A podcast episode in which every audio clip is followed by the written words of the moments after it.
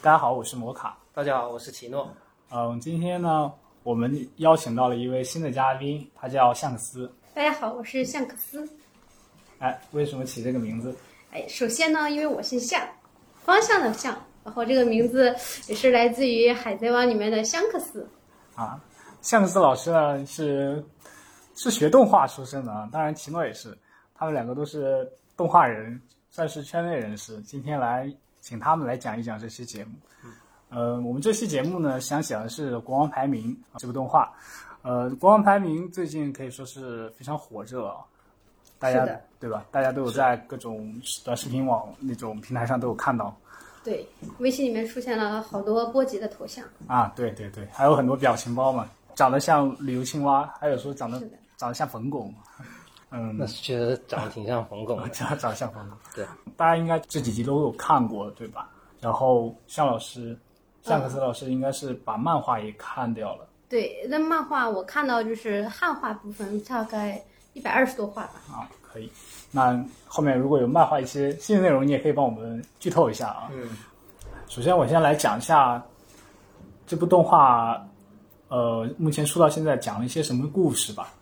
嗯，我们男主角叫波吉，他头上戴了一个小王冠，嗯、是一个王子的身份。嗯，然后第一集呢，他在一个山坡上遇到了一个长得像影子，啊影子长得长得像眼罩一样的啊，对，长得像眼罩一样的影子，他叫卡卡克克啊、卡克对，卡克对。卡克呢是一个强盗啊，一开始就问小孩儿你有钱吗？嗯，痞里痞气的，对，脾气脾气的，没钱就把他衣服给扒了。那小孩儿，我们男主角也不生气，笑眯眯的，就光着身子就回他城堡了。大街上那些臣民嘛，也都在看，都笑话他。嗯然后慢慢我们发现，男主角其实是一个聋哑人。嗯，就这么几天，他每天都去找这个卡克，把自己的衣服，甚至穿的那个穿了好几层衣服，说自己啊，把自己有钱的东西都给卡克。哎，卡克反而现在觉得，哎，这个小孩子对我不一样啊。虽然他有点傻，但是他好像是在真心的对我。对。然后波吉这么做，肯定王室是对他嗯心有不满的，丢了皇室的面颜面。对，然后接下来是皇室的一些问题了，就是其实这个王子呢，他是大王子，他还有个弟弟，他的弟弟叫戴达，然后他的弟弟呢，就是属于那种呃很厉害，才华很就是很出众的那种，争强好胜。嗯，然后这个国王嘛出现了以后，发现他特别大，是个巨人的感觉。是的，嗯，对，和和这个他的儿子完完全不是一个体型。他儿子我一开始以为他是小人国，你知道吗？嗯还是他故意画成那么小？后面发现他、他父亲也太大了。对，这那个他父亲叫博斯王，然啊后他博斯王他就是一个巨人，这是当时看到的时候第一个，呃，算是自己心里一种一种疑惑，为什哦么我他记的得他的国王排名好像第七位？是是的，啊，对，是国王排名嘛，因为这个动画名字叫国王排名，嗯，这是一个疑点，就感觉挺奇怪的。接下来就是国王他的身体已经不太好了，好像得了一场大病，要呃确实过几集他就再见了，就去世掉了。然后就是牵扯到一个王位的问题，哎，王位就很王位争夺起来了。我两个王子之间就精彩了，你知道吗？他们他们那么聋哑人和一个比较才华横溢的二王子，嗯，国王立了个遗嘱，说是我要立这个这个聋哑人，我我要立他为下一任国王。按理说呢也该是他，毕竟大王子，哎，确实，但是他的你包括哎，我们带出下一个人物，啊，就是教啊大王子的，呃， 不是，不就是是国王带带出大王子教他剑术老师，就是嗯，多马斯，对多马斯是剑圣啊，啊，但是剑圣。他内心觉得大王子确实有点有点弱啊，嗯就是因为你不不能急也只会闪避。啊对。对，他和波吉和戴达王子之间有一场嗯，比试，比试。嗯，波吉是力量太弱了，但是闪避拉满，哎，是的，不管你你戴达是打不着我，跑得飞快，像个忍者闪避率就是百分百，是。但是你作为一个国王，你不能只是只会闪避嘛，嗯。嗯，你要会在正面去面对你的自己的敌人，去用自己的力量去击败他。嗯，所以当时很多人确实觉得这个不羁王子，不太行。对，不仅是东马斯，其实还有一些那种那些什么侍卫啊什么的，呃觉得就是波吉的这种剑道不是那种王者的剑道，反而觉得二王子其实是更适合当呃继承那个王位的。是。然后刚才在带出他们的王妃，王妃也就是波吉王子的后妈，其实是嗯戴达王子的亲妈。是的，嗯，这样一来，这个形式感觉是对我们波吉王子更不利了。而且这个王妃我觉得有必要说一下，就是她的配音是那个呃炮姐的一样的配音，而且她她那个性格吧，她也是很那种呃很傲娇的一个性格，就很多大家看的时候，可能有的人说可能有点跳戏那种。米米萨卡啊确实。然后说到这个王菲啊，虽然她比较傲娇，其实她对我们的男主角是其实是很好的，嗯、因为在嗯戴达王子出生之前，这王菲已经有去当他的继母了，就对他真的是挺好的，嗯对吧？对从回忆里面我们能看出来，嗯，而且我们好像一般说的那种童话故事里面的后母啊，像那种什么白雪公主的后母，这些都是比较狠毒的。但是这个里面呢，它就是不一样。是的，接下来动画剧集就进行到了，呃，真正的去揭示，就向大家民众公布谁是真正的国王的这一部分。然虽然国王自己立了遗嘱，说要立波吉为王，但是去宣布的时候变成了戴达王子。嗯，在戴达王子被立为国王之后，波吉就决定出行去，也算是修炼自己吧。嗯，然后我们知道，呃，它的动画刚开始的那个卡克，嗯，其实是影之一族，是吧？就是对嗯他们影之一族对，他是搞暗杀的，但是他们很忠诚。我们从他的一些回忆可以看出来，他们这一族可能就剩它一个了。对可以说有是点他有是点像宇智波总树的那种存哎在。呀，变成孤狼了。他啊们是孤他们家族在其他国家受到了就是受到了迫害。嗯，他妈妈就是拼死给他挣脱了逃脱的机会。嗯，然后他也是卡克也是经历了一些变成了现在的之前那个有点像强盗的样子。跟他的成长经历有关。啊，是的，但是卡克是一个非常忠诚，他在看到呃，因为一一开始有说到他和波吉有点有些交好嘛，呃，经历一些事一一系列事件之后，他觉得波吉对他是抱有真心的，于是他也是就是相当于立誓，嗯，决一定一效忠波吉。对，一生只效忠他一个人。波吉于是就开始呃开始远行了，嗯、他要去地府什么？对，他去那个冥府，啊就是这个呢是呃卡克的那个，哦对，里面有一个叫做哎叫什么冰，贝冰还是冰贝，反正就是那个也是那个国家的一个重要的人物之一，就是是他让那个卡克。呃，去保暗中保护波吉，因为他觉得有暗中有人要伤害波吉，但是他自己也不知道是谁，就让他暗中去保护他。是是那个大使是吗？对，就是那个呃蛇，哦然后后面就是说，呃，让他去，而且他有一封介绍信，就是让他去冥府去找能够让波吉变得很强的人。现在动画应该播到就是，呃，他正好就找到了那个冥府的那个人。最开始他们找错了，最开始他们找的那个是冥府的那个国王，而且现在也是国王排名第二的，叫做德斯哈。其实呢是要找他的弟弟叫德斯帕。现在的话，动画是我们看到是动画更新到第第七集，第七第七集集，啊，然后我们讲的主要是第六集啊第前六里集面的前面的内内容。容。嗯，好。但我们有夏老师在啊，看过很多这个看过漫画，他可以讲一些后面的故事故事和内容。嗯，故事呢，大概前面的动画就讲了这些内容。接下来呢，我请奇诺吧，先讲一讲对这部动画的一些看法和评价吧。我觉得啊，这个故事的一个最大的亮点，其实就是它的一个西方的童话故事和一个日式的一个热血少年漫的一个模式的一个很好的一个融合。啊然后角色上的一个设定也是比较讨喜的，例如说我们的波吉同学，他就是一位非常可爱的一个设定，在外貌形态上，首先他是可爱的，嗯，然后其次上呢，他在面对自己的困境的时候，他也是表现的非常的勇敢和坚强。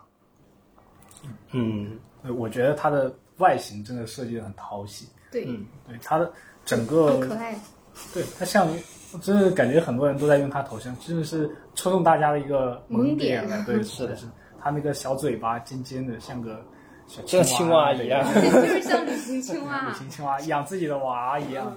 像那个而明它星。那个它的绿色的披风也是，很像旅行青蛙。呃，然后其次的话，其实除了波吉这个角色之外，其他角色也是非常的立体。嗯、第一集看下去的观感呢，就是给人带的感觉就是很传统。首先啊，它影片里面出现了大量的像是自私的后妈，呃，争强好胜的兄弟，还有嗯不忠的下层啊，这样看上去呢，就感觉很脸谱化。但是到了第二集、第三集往下推进呢，我们又会发现，哦，原来好人后到后面是可能是个坏人，坏人呢又可能是个好人，这样的话就会显得这个故事就非常的饱满，角色呢也立得住，我们观众看了之后就觉得啊，好惊喜，有反转，啊，是，它就相当于从一个本身一个有点给大家一种刻板印象，但是又突破，做了一定的突破对，啊，有一种反转的感觉，就会比较惊喜嘛。嗯，这种作画呀、设计啊，就很像一 些，嗯，感觉小时候看的一儿些童绘本，嗯啊，对，就是像小时候看的什么安徒生童话、啊那里面的插画一样。对，因为那个呃作者呢，他本来最开始他也是想画儿童绘本的嘛，然后就是最开始风格也是这个方这个方向的，然后呢，我也觉得这部动画呢，它也是一部反龙傲天的一个设定。嗯呃首先说波吉啊，他是一个开头并不是一个特别强的角色，他不像是以前很多动画，像是《海贼王》开头第一集就会给别人带来一种哇主角很厉害的感觉。他相反，他是一个聋哑的人。受到这部动画的一个画风影响，角色波吉他的外轮廓形非常的简单，嗯，无非就是一个小皇冠加上一个简笔画的一个人物形状，然后给别人带来的一种是一种比较新鲜的一种感觉。嗯，对。然后刚刚呃你说的这个让我想起动画里面有一集，好像是第六集吧，就是呃卡克。当时他也给波吉说：“哎，你这个人看起来，呃，平平无奇，好像是这么说。然后，但是戴上皇冠，马上就不一样了，就有感觉了。啊、就是因为他这个角色主要就是一个小孩儿戴着一个皇冠，啊，对。那其实我我还有一个疑点啊，嗯，这个波及设定成聋哑人，平常他的一些表达都是咿咿呀呀的那种嗯，去表达吗？是不是他也有点呃模仿婴儿的那种感觉，就带给你一种萌感呢？嗯，这个不太清楚，呃，反正但我觉得呃，有这种可能啊，是有这种可能的，对，就是他把他的自身的一个算是嗯残疾的是一种啊、呃残缺嘛，但这种是残缺的美。对他，但是他表现的是很可爱的那种形式。嗯，他肢体语言非常的丰富，对他有很多的，特别是波吉其实挺爱哭的哦。嗯，他对虽然很呃，是他给外人表现的很坚强，嗯但是他一旦他自己，或者是有时面对卡克的时候，他其实他那个脆弱的一面嗯也是有展现出来的。就是在自己信任的人面前嘛，对他有，你放下内心的盔甲，对有有大片大片的那种泪珠从那个大眼睛里往外涌，嗯是很打动人 的。对观众来说，我就感觉激发了像我这种激发了我的母呃哦母母爱，爱，激发母爱。是 的，那刚才说到这么多关于这个角色的设计以及嗯、呃声音作画上的表达以外，嗯、那么关于这部作品的幕后制作的人员，大家有没有什么了解？ 嗯，首先这部动画的一个导演他是八田洋介和津津有文，然后原作是今日是十日朝辅的一部漫画作品啊，漫改也对算，是嗯它是漫改作品，然后它的编剧是著名的安本章，呃，他的编剧，啊、他安本章有什么作品？安本章的作品呢其实是比较多的，然后例如说是《排球少年》，还有只有我不存在的街道，嗯，他是一个非常擅长去表现男性情感的一部一个动画编剧嗯啊、然后他他自己不太擅长说在动画里面加入太多的一个男女男欢女爱的一个情节，啊嗯，这是一个他的一个特点。啊、少年版，嗯，对，少年漫居多，然后也符合这一部动画的一个基调。首先说它是一个比较热血的一个动画，然后其次呢，它又偏儿童向，其实对于它来说应该是有很大的一个发挥空间的。啊、那说一下他们这个，说起来这个漫画，它的漫画作者嗯，十有字了草解辅。就是我看了过后，我去搜了这个作者，然后发现，呃，几乎没有他的信息。然后他以前也没有画过，这就是他的第一部处女作，然后就火了，就是可以说是比较幸运吧。确实处女座就火这种情况还是运气成分要占很大的，我就说一下，嗯虽然确实努力也很重要，但是运气也成分挺多的。对他现在差不多四十几岁吧，就是四十几岁了，对他本来呢，就是他本来二十几岁，呃，二十三岁的时候，他本来也是学设计的。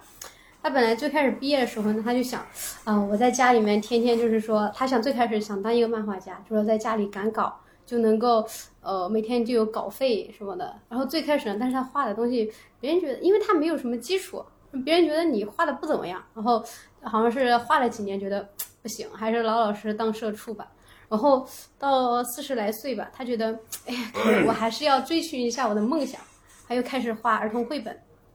但是那个呃，日本那边好像儿童绘本不太，呃，不太受欢迎吧，就没有什么市场。他就开始觉得，哎呀，那我画漫画吧，可能也差不多。然后最开始就画，然后哦，最开始的时候他给有一个什么出版社投稿，但是呢，那个出版社好像是他没多久吧，那个出版社就破产了。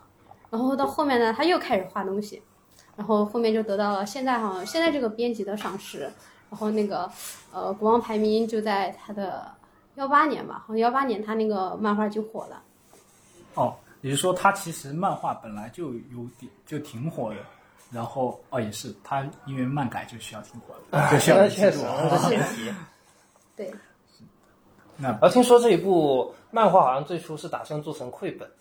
然后但是是因为那个市场那时候绘本是属于小众的，然后他最后还是决定做成漫漫画。画对嗯也四十多岁算是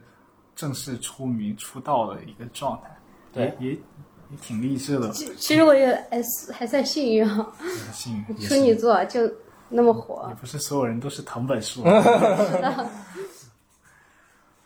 然后其次啊，我们是可以谈一下这部影片的一个导演，呃，八田洋介他是呃导过《一拳超人 OVA》的，然后以及一个不及波普不笑啊，都在豆瓣上斩获一个八点零以上的一个高分。然后其次我们可以讲一下津津有文，津津有文他是这部影片的一个副导演，然后他以前主要是担任原画师的一个职位，然后他参与过的项目有《滨海战记》，还有《进击的巨人》，然后他主要嗯，他类似于。嗯，骨头社里面中村风的一个存在吧啊，就是他他的作画是非常有标识性的，啊、主要是以一个粗犷的一个呃水墨那种线条啊，然后去让别人一眼就能认出来是他画的，嗯，这两个人还都算都是挺有都都是大佬。啊对对我来说，就是他们有些作品我还都是有看过，嗯，像《进击巨人》确实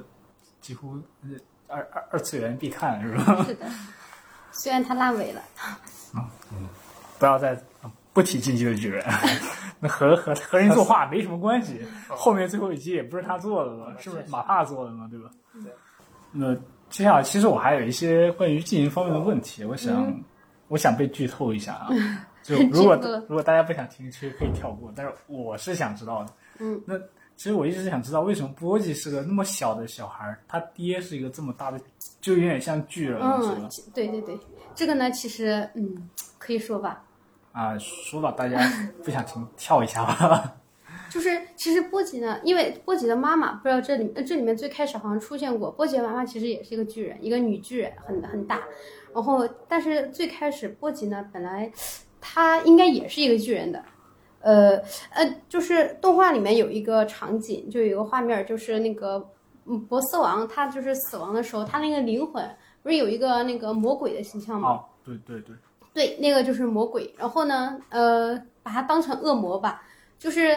呃，波斯王以前就是在那个这个王国建立之前呢，就是说在那个对抗的时候，他当时力量不够嘛，然后他就跟那个恶魔做交易，但是他其实没有什么可以跟人家做交易的了。那个恶魔后面就提议，就说你可以用你呃什么什么你的那个血脉之类的，然后血有血缘关系的人，然后后面就相当于是透支了波吉的力量。就是呃提前透支了。他当当时他其实是没有没有那个妻子也没有儿子的，但是他当时透支了，就是提前用了把他儿子的力量全部就是相当于给了他，所以他很强。但是其实那个力量呢是不及的，所以波吉出生的时候就是一个聋哑人，然后又小，没他几乎没有力量的。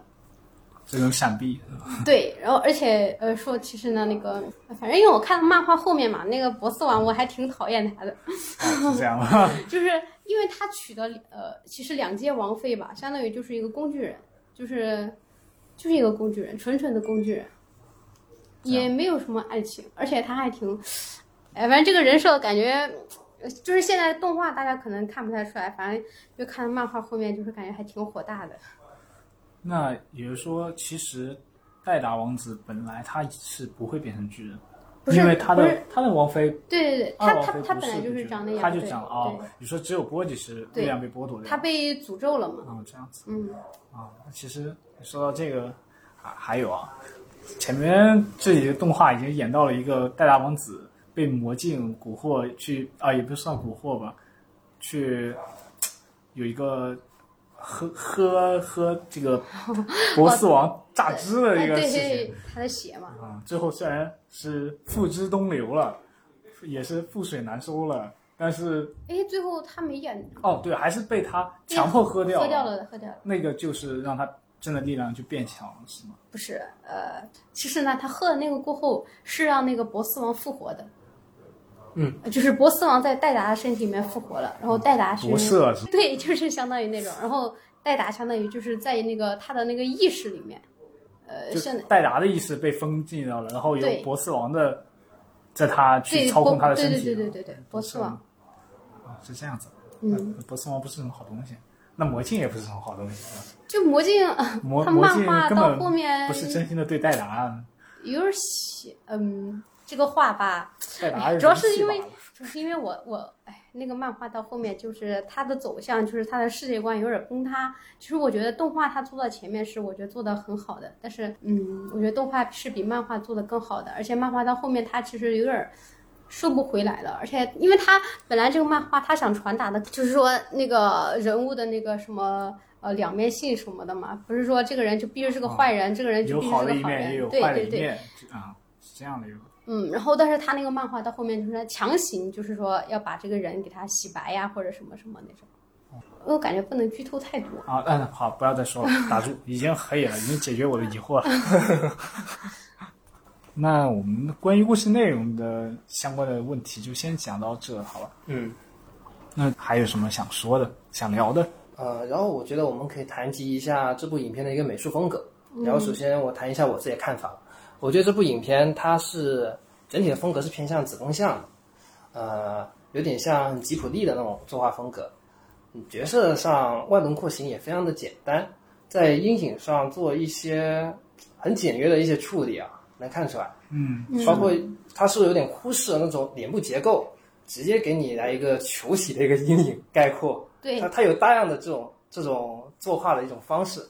啊、包括场景啊、说到场景啊，我觉得这部动画的场景也跟以往的动画有点不一样，它有点接近于水彩风格，它有点嗯水彩的感觉。啊、二来它是有点概括的，甚至在一些大远景的一些描绘上，它会用到一些点彩的技法。啊，这是我对这部动画的一个美术风格的一个看法。可以说，其实它这个动画的还是在往漫画的那种画风上去靠，是吗？嗯，呃我觉得偏儿童绘本吧。绘本就还就是是故意偏去啊，对对，就让我感觉他那个哦，对他那个让我想起一部那个电影，叫做那个《大坏狐狸的故事》，就是一部法国电影，就是一部法国动画。它就是就是它里面的那种角色设计也特别的简洁，而且也是偏那种就是很手很手绘的风格。就是我感觉他们的风格其实有一点相似吧，而且他那个呃就是这个国王排名，它那个呃里面的背景，它其实是一个偏西方式的国家。嗯，嗯，是是的，它是把那个背景定在一个西方童话故事的那种框架上。嗯，对，这个大家可以看出来。对就，是然后本来是它整个画面给人带来的感觉都是那种高饱和度，然后嗯非常明亮的一个画面感受，很明快啊，那种感觉。嗯有点像一个呃高考水粉跨啊、但是又比他做得更好。嗯，而且就是大家看动画的时候，感觉波吉他不是里面几乎没有台词，他就是只会咿咿呀呀的，而且呃，然后他的几乎所有语言都是通过卡克帮他翻译，他都是通过肢体语言就是去表演什么的。然后呃，就是卡克其实呃不，那个波吉其实他这个设定呢。嗯，我当时看漫画的时候，我看到作者稍微他提了一下，就说跟他自身也有关系，因为他自身就是属于那种他小时候听力就是比较弱，然后跟人说话的时候，别人也感觉哎呀老是听不清你说话，他其实也有点儿啊，结合自身的这个特点吧，就去设计了这么一个人物。他就想，最开始他画漫画，他就觉得能不能有这样一种，就是我不靠语言，就是我只靠我的那个肢体动作啊，什么时候就能让你明白，就不用说那么多废话。嗯，就是他这个就是表演性的，他就比较多吧。然后，嗯，而且它里面的那个波吉啊，我就觉得他他的各种表演非常的童真童趣，就是包括他哭啊那些什么，哭戏特别多，啊、对，是吧游戏很多的， 站着哭，坐着哭。是的，晚上自己偷偷哭。那我觉得吧，这部动画它在这个角色设定上，呃，波吉他是一个呃聋哑人，这种情况下就会导致他的大部分的一个对话都要通过表演嗯去进行，其实这是会增加一个作画的难度嗯，的。对，啊，然后也会给文戏增加很多的压力，很多明明可以用对白去表达的，我们却偏偏要通过肢体语言去猜。增哦加对画面的一个张哦数。哎，让我就想有一个镜头，当时呃，他他们他最开始不是出去那个旅行嘛，然后最开始他从那个一个地方掉下去，然后就见到就来到一个地方，当时那个。呃，那个人应该也是一个国王，因为他头顶有一个王冠之类的东西，哦就是只有他一个人。当时，在那个洞穴哦，里对，在那个啊洞穴里面，他当时不是表演了一段儿他的经历嘛，就是跳舞哇，我觉得那一段就是表演的特别乖，特别好看，而且特别特别生动。就是他呃说他从怎么出来旅游，从那儿掉下去，然后来到这里啊那一段，大家应该有印象吧。啊，有印象有印象。呃，接下来由我讲一下这部影片的一个打戏啊。首先，它的一个简单的一个人物造型轮廓啊，其实是给它这个打戏呢提供了一个很多的一个发挥空间。嗯，我印象中这部影片呢，它有大量的使用中近景以上的一个景别，呃，这样的情况下，它作画难度会会非常大，因为它人物整一个都会在画面之中。嗯嗯，他要整个角色都要动起来，这嗯对原画师来说是压力很大的。呃，印象中比较哪个镜头？印象中有一个镜头，其实是非常非常让我印象深刻的啊，是他们两个小孩打架时的，比试啊那个吗、并不是，并不是，哦而是波吉他去啊、他在躲蛇的那个镜头，哦哦对他那个镜头是一个长镜头，我印象中，啊、他先是往前推，然后再往后拉，最后再到人物的一个跑步的一个仰视镜头，这种情况下，他的一个角色，呃，会形成一个大小的一个不断的一个变化，然后画面看上去非常的一个丰富，啊，啊，可以说其实它这个简单的一个造型，给它提供了镜头调度的一个很大的一个空间。我现在觉得它的缺点就是，呃，可能因为我看了后面漫画，我觉得它现在缺点有点儿，就是它感觉它是在一个那种西方的童话的基础上，然后把那些就是我们觉得什么，比如说那个什么后妈不好，然后他就把后妈给他推翻，然后我们觉得什么什么好，然后感觉他这缝合怪他是吧故对他故意有给点他像反着来的啊那种感觉，有点刻意，对，就是有点那种吧，我觉得。你觉得他这部这种动画的就受众是什么呢？我觉得它受众肯定是全龄向的，对，但是我觉得它有一些桥段显然是不是儿童能接受的一些画面，对啊，像是国王 把砸纸， 把 嗯很惊把悚，死好吗？亡榨汁了，嗯对啊，冻冰块儿然后榨榨成汁揉成太吓人了，王冰冰，王冰是吧？对王冰冰。 我觉得这部动画有很多人都说是看哭了，哦，我也哭了。你也哭了是吗？嗯这你哭你在哪里是有这个泪点啊的？就是呃第六集的时候，那个嗯波吉不是被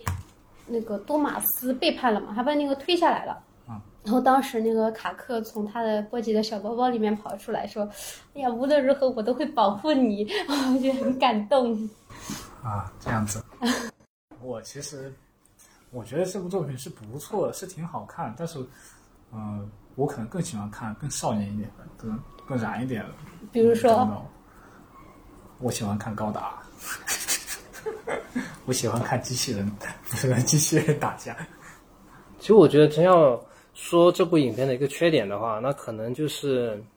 它离极致的一个感动其实是有一定的距离的哈。这我觉得主要是因为它大部分的感动的画面都是都是因为他哭，都是因为他哭，啊对，是是是表象的，始终还是表对是因为象他的。哭，它跟呃，在很多好的电影里面，其实真正的感动、打动人的画面，其实是不是源于这些？嗯，它不是源于情绪的外放，而是情绪的克制啊。就是其实嗯举我个例子的话，那就是《钢之炼金术师》，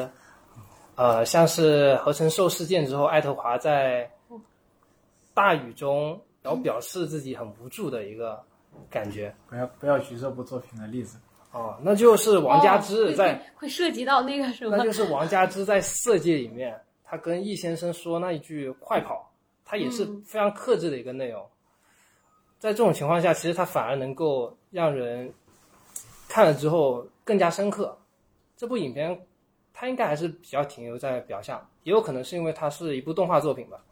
它跟真人影像不一样。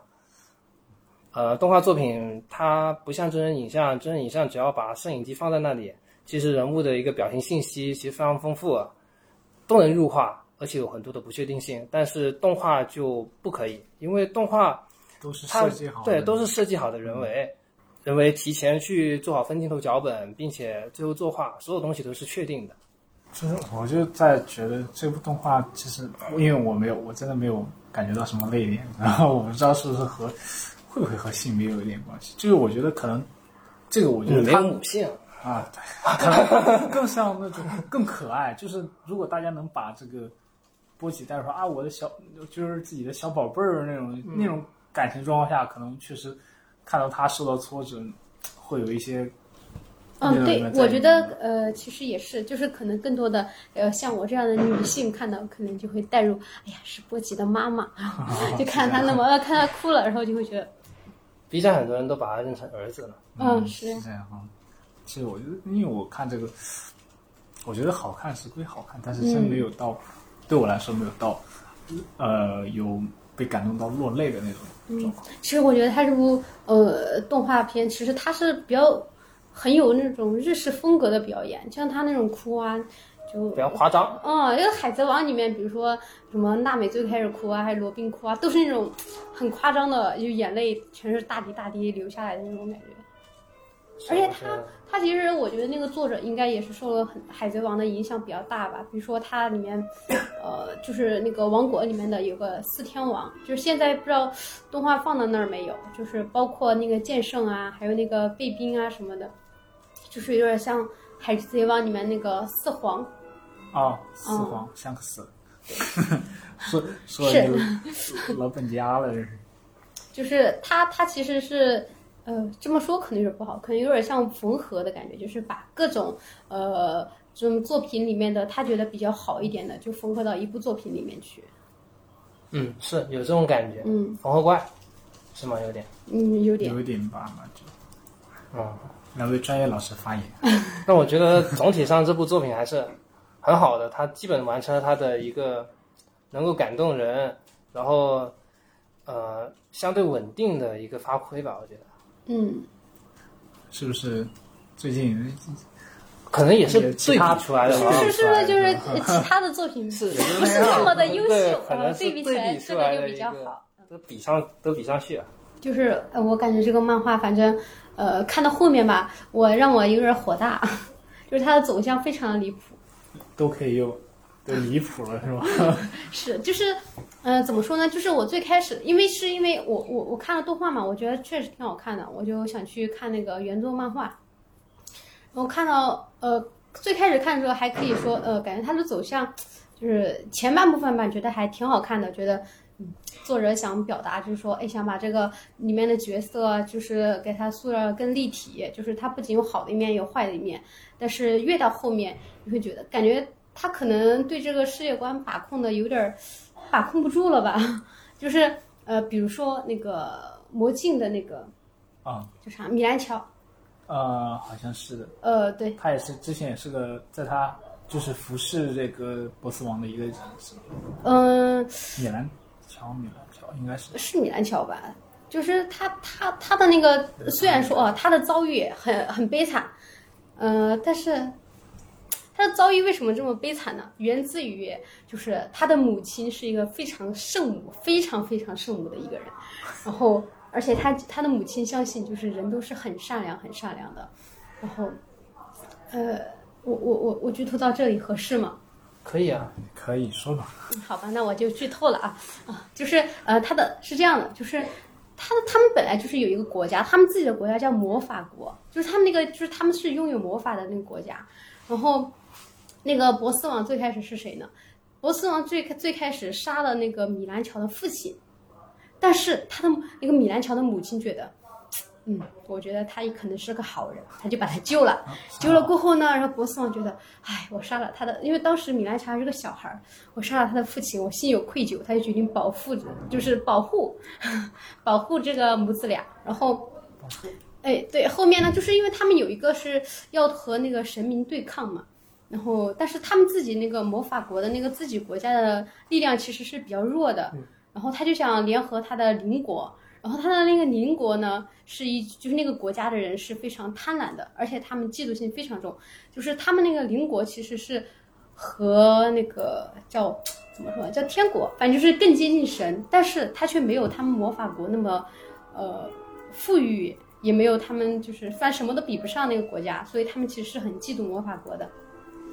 但是后来，米兰乔的母亲来到了魔那个他的他们的邻国，就说：“嗯，我愿意教教你们魔法，也就是教他们各种科技，就教他们任很多东西。”但是后面那个国本来说他们要两国一起联手嘛，但是后面还是背叛了那个米兰乔的母亲，就是先把米兰米兰米兰乔的母亲杀死，再把那个米兰乔折磨，就是什么把他皮剥了呀，各种桥段，就是把他弄得很惨。他米兰乔就是他们也之前也是王公贵族是吗？还是不是，反正就是是一个，反正忘记了，反正就是一个比较厉害的一一一人吧。然后反正他后面被折磨得很惨，然后那个波斯王呢，就为了给他报仇，就就就把那个就是无差别的大屠杀，把所有人都杀了。后面这个米兰乔就开始黑化，然后他黑化了过后，嗯，怎么说呢？就是他黑化了过后，就开始无差别的，有一种无差别的杀人吧。而且你知道，嗯、他为什么会就是让呃，他就是他给波斯王提议让他去呃结婚，呃生了一个小孩儿，然后把小孩儿就是这些主意都是他出的，相当于。然后他为什么会这样子呢？因为他想跟波斯王两个人一起快乐的旅行。哇，有点像进击的巨人，嗯，他用大结局的感觉。他想他他们两个人想快乐的旅 行，就是用漫画里面我卡只想克，快乐的旅行？对对对对对，就是漫画里面卡克知道这一切过后说了一句话，就为了这点破事儿，啊确哦一实切都是源于爱啊。作者想完了以后借卡克之后，哎，对，就是因为这点破事儿，我把它做了一本漫画。而且，嗯，最离谱的是后面他那个米兰乔洗白了，而且、啊呃最后是那个现在我看的部分是什么呢？因为那个戴达他不是他的身体是被那个夺舍斯了啊王对对对，他现在是在那个属于那种什么一石海里面，就是，但是他在那个石海里面，呃，认识了米兰乔的童年，就是可以说是记忆还是什么，反正就是那一部分童年，他很悲惨，然后他好像爱上了这个这个部分的米兰乔，他最后他要和米兰乔在一起，然后波吉的妈妈呃以灵魂状态出来了，完最后的那个波斯王也死了，然后波吉的妈妈跟那个呃波吉妈妈出来过，她说，嗯反正意思就是我原谅他，他原谅那个米兰乔了，嗯。然后戴达好像是和那个米兰乔在一起了，然后波斯王也看点旅行安哎乐死了。然后我感觉最后就只有我们波吉，呃，反正看到的那个部分啊，就是就是他们这种做了很多坏事儿的人，最后也没有得到什么惩罚，就是因为呃圣母的说，嗯，我原谅你们了。然后，但是我想知道，就是那些，就是因为他不是还死了很多普通的士兵啊，普通的那些呃，就是普通人那些人死了，然后没人关心，就是感觉到后面很离谱，其实。哼，离小离谱，他妈给小离谱开门，离谱到家了。离天下之大谱，看完以后，对后面的动画没有任何期待了。呃也有可能会改吧。嗯，嗯，也有可能吧。希望他能做到那个时候。呃，那节目到这里呢，就接近尾声了。到最后呢，我就想推荐一部中国的首部绘本电影，也是在这个月刚上映的，在上海有公映，叫做《向着明亮那方》。只有上海有供应吗？啊，是的，它在很少地方有排期。我们在杭州还看不到。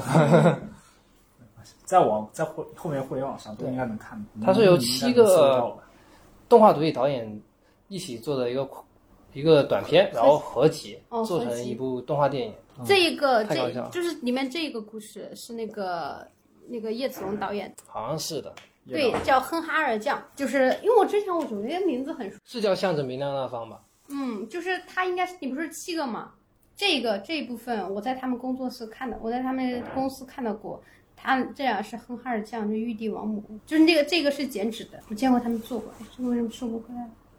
那个蒸汽工厂蒸汽工厂的，啊，哎呀，那个导演我记得他发过这个，专业度提高啊。哦，看嘛，就是这个是他们的，我好像我还点赞了。